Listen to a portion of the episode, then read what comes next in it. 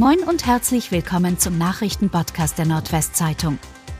Heute ist Donnerstag, der 19. Januar. Und das sind die regionalen Themen.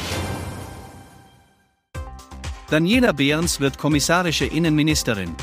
Nach dem angekündigten Wechsel von Boris Pistorius ins Bundesverteidigungsministerium soll Gesundheitsministerin Daniela Behrens die kommissarische Führung des Innenministeriums im Niedersächsischen Landtag übernehmen. Die Vertretungsregelung sehe einen solchen Ablauf vor, sagte eine Regierungssprecherin am Mittwoch in Hannover. Das Rücktrittsgesuch von Pistorius sei in der Staatskanzlei eingegangen. Am Dienstag wurde verkündet, dass Niedersachsens langjähriger Innenminister Nachfolger von Christine Lambrecht als Bundesverteidigungsminister werden soll. Pistorius, der seit 2013 Landesinnenminister ist, wird am Donnerstag von Bundespräsident Frank-Walter Steinmeier seine Ernennungsurkunde erhalten und im Bundestag seinen Amtseid leisten. Mann bedroht Frau vor Einkaufsmarkt mit Waffe. Dramatische Szenen am Posthalterweg in Wechleu auf dem Parkplatz des Famila Einkaufsmarktes sind eine 26 Jahre alte Frau und ein 39 Jahre alter Mann bereits am Montag Opfer einer versuchten Freiheitsberaubung und eines schweren Raubes geworden. Die Frau hatte sich am Montagnachmittag auf dem Gelände des Einkaufsmarktes am Posthalterweg aufgehalten. Gegen 17 Uhr und 50 Minuten Uhr habe ihr der Fahrer eines schwarzen Mercedes auf dem Parkplatz den Weg abgeschnitten. Der Mann sei ausgestiegen und habe die 26-Jährige ihren Angaben zufolge eine Waffe vorgehalten und sie aufgefordert, in sein Auto zu steigen. Der Delmenhorsterin gelang es jedoch, ins Geschäft zu flüchten und telefonisch ihren Freund zu informieren, der sich ebenfalls in Wechleu aufhielt. Als die Frau das Einkaufszentrum wieder verließ und am Eingang auf ihren 39-jährigen Freund traf, sei es erneut zu einer Begegnung mit dem mutmaßlichen Täter gekommen, Dort habe es dann zu einer tätlichen Auseinandersetzung zwischen dem Täter und dem 39-jährigen Mann entwickelt. Dabei habe der Angreifer sein Opfer mit der Faust geschlagen und mit einem Messer bedroht. Als sich die beiden Opfer zurückzogen, sei der Angreifer mit seinem Mercedes geflüchtet. Die Polizei konnte einen 32 Jahre alten Tatverdächtigen nach einer Verfolgungsfahrt vorläufig festnehmen. Auf der Fahrt hatte er die Geldbörse des 39-Jährigen, die er zuvor erbeutet hatte, aus dem Fenster geworfen. Reiseunternehmer aus der Gemeinde Hatten muss Corona-Hilfen zurückzahlen. Wegen Subventionsbetrugs im Zusammenhang mit der Corona-Hilfe ist der Chef eines Reiseunternehmens mit Sitz in der Gemeinde Hatten zu einer Geldstrafe von 900 Euro und zur Zurückzahlung der zu Unrecht bewilligten Gelder in Höhe von 14.000 Euro verurteilt worden.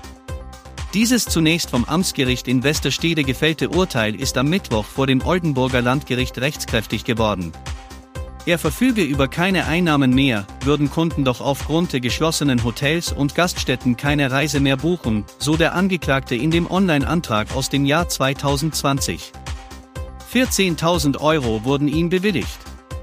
Per Zufall kam dann heraus, dass der Angeklagte im Frühjahr 2020 doch über Einnahmen verfügte.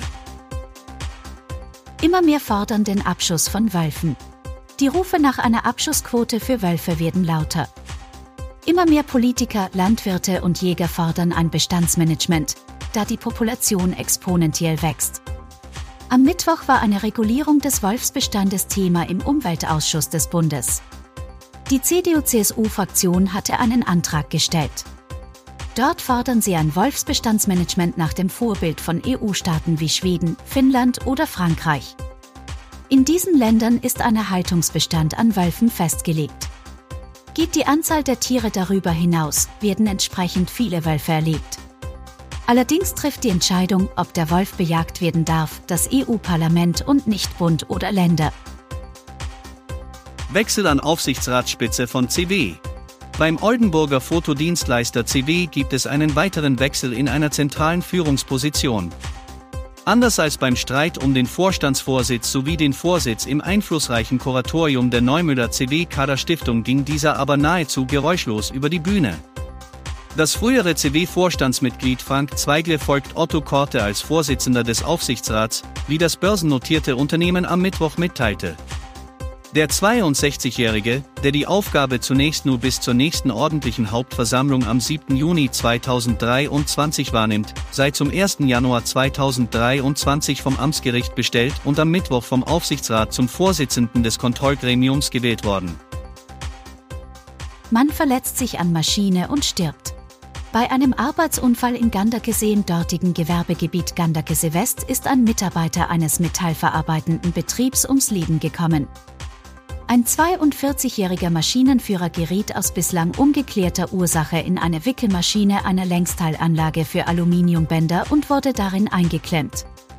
Trotz des schnellen Einsatzes von Feuerwehr und Rettungsdiensten konnte der Mann nicht mehr gerettet werden. Der Mann verstarb an seinen Kopfverletzungen. Das zuständige Gewerbeaufsichtsamt hat ebenso wie die Polizei vor Ort die Ermittlungen zur Unfallursache aufgenommen.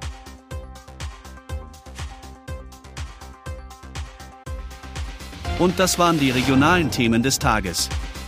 Bis morgen!